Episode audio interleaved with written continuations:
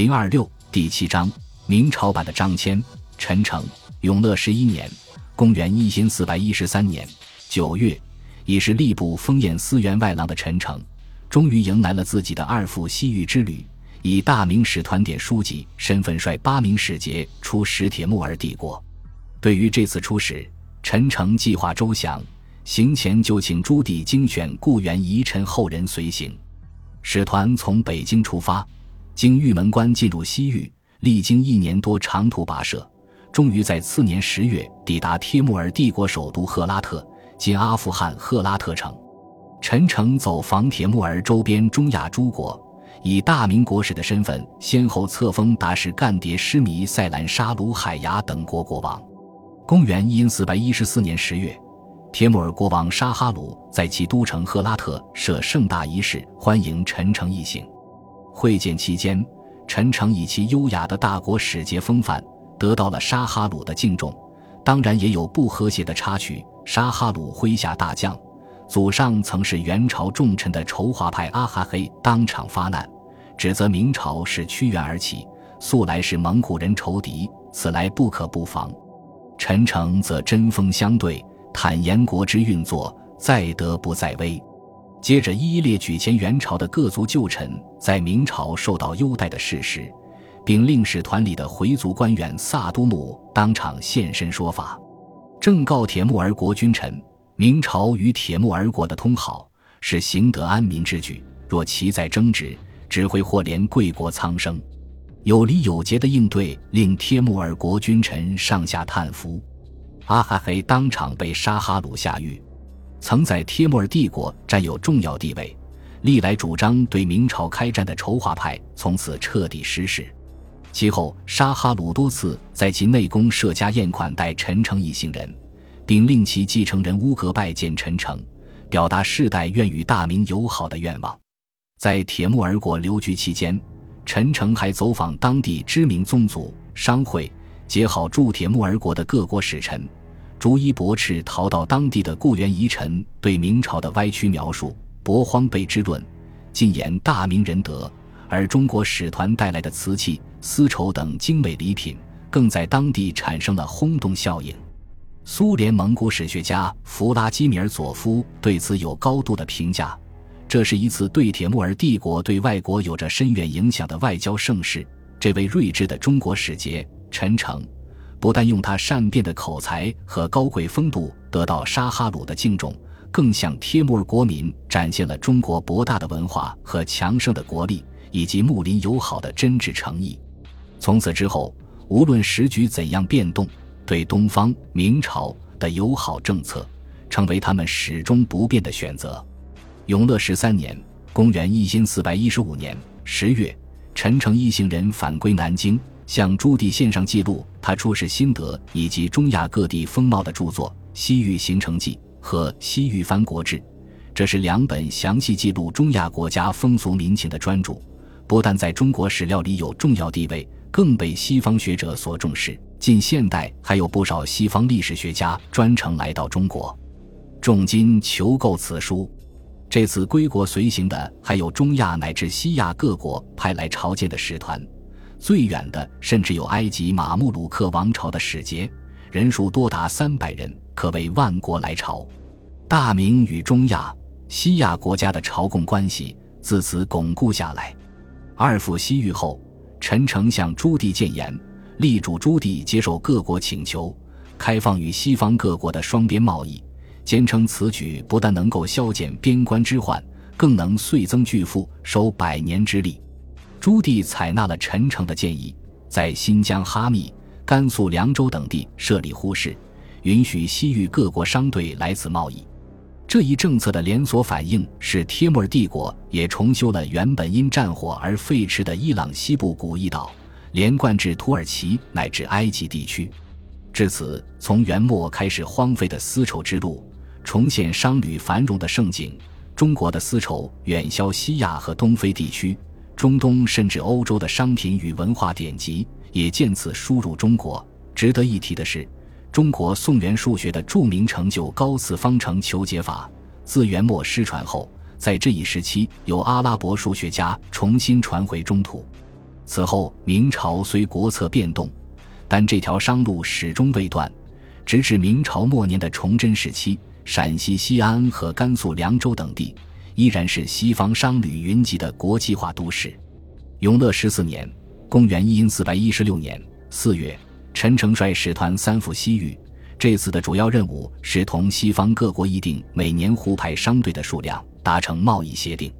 陈诚准备充分，并请朱棣责派户部精于商务者随行。值得一提的是，后来在土木之变后，平口才折服瓦剌，迫使其放还明英宗的能臣杨善也在其中。这些人在随后陈诚与西方各国的商贸谈判里发挥了重要作用。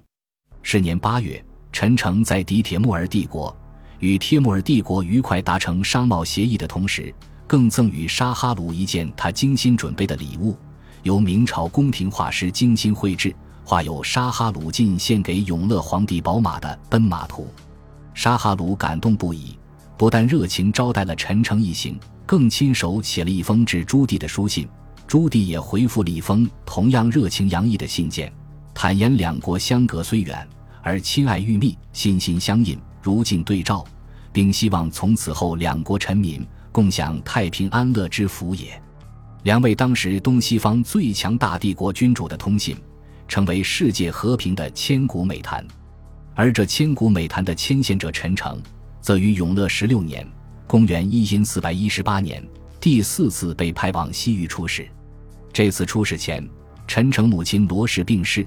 按照习俗，陈诚需在家丁忧三年，但朱棣认为妃子鲁不可担此任，命他夺情逝世。是年十月初二，陈诚一行抵达铁木儿国首都赫拉特。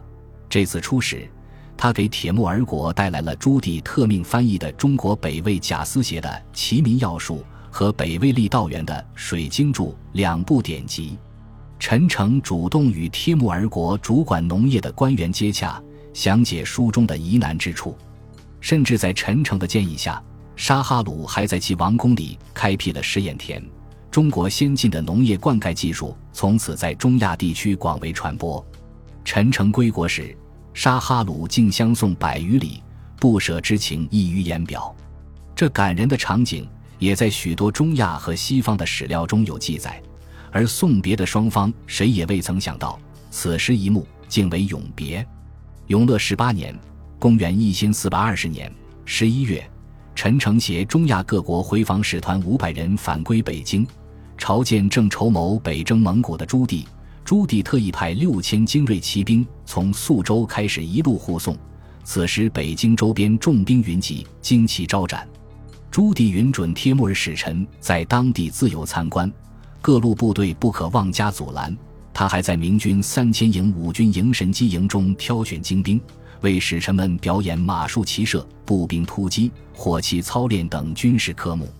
十载帖木儿使臣出来时，以吴国无此风俗为由，据向朱棣行叩拜礼，仅行鞠躬礼。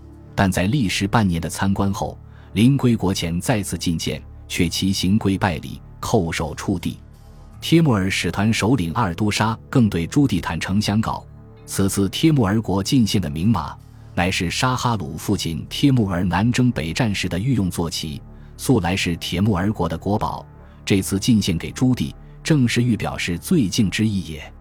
一番话令朱棣龙颜大悦，下令厚赐。帖木儿使臣归国后，对此次出使的详情记录颇细。近现代西方史学家对明朝军事实力的研究，大多以此为依据。这次出使无疑收到了不战而屈人之兵的效果，陈诚也因功升为从三品广东布政使又参政。此时正是安南叛乱之时，大批越南难民乘海路涌向广东，广东都指挥使陈震建议严禁难民入广东，违者格杀。陈诚全力阻止，一面严捕难民中劫掠百姓的盗贼，一面在广东屯门、虎门。东莞设立帐篷，将难民集中安置居住，发放食物及生活用品，又一次善抚仪式。永乐二十二年（公元一四百二十四年）正月，在广东政绩卓著的陈诚再次被调往北京，筹划他人生里第五次的西域之行。使团于四月四日出发，五月到达甘肃时，忽传来朱棣病逝的消息。即位的明仁宗朱高炽下诏停止这次出使。陈诚在安抚了哈密、柴达木地区的少数民族部落后，于十一月返回北京。此时的明仁宗不务远略，大规模的出使行动遂终止，属于陈诚的舞台也就此结束了。次年，陈诚辞官回乡，念其通一事的才干，明宣宗下诏令他回籍听用，年赐双凤。宣德三年。公元一因四百二十八年，铁木儿国再派使节出使大明，并热情邀请大明派使节回访。其中坦言，帖木儿国王沙哈鲁对陈诚挂念不已，希望大明再派陈诚出使，但被明宣宗婉拒。此时归乡后的陈诚在临川修奈园，与诸多好友成日吟诗作对，过着田园式的闲居生活。宣德五年，公元一千四百三十年。他开始撰写人生中最后一本外交著作《历官事记》，除了记录自己五次出使西域的全过程外，更详细阐述了有关双边谈判、招抚异族、尊重少数民族习俗、通商贸易等方面的种种学问。后来，明朝的几代名臣李东阳、杨廷和、王崇古等人都对此书推崇备至，近代洋务运动先驱者李鸿章等人也从中受益匪浅。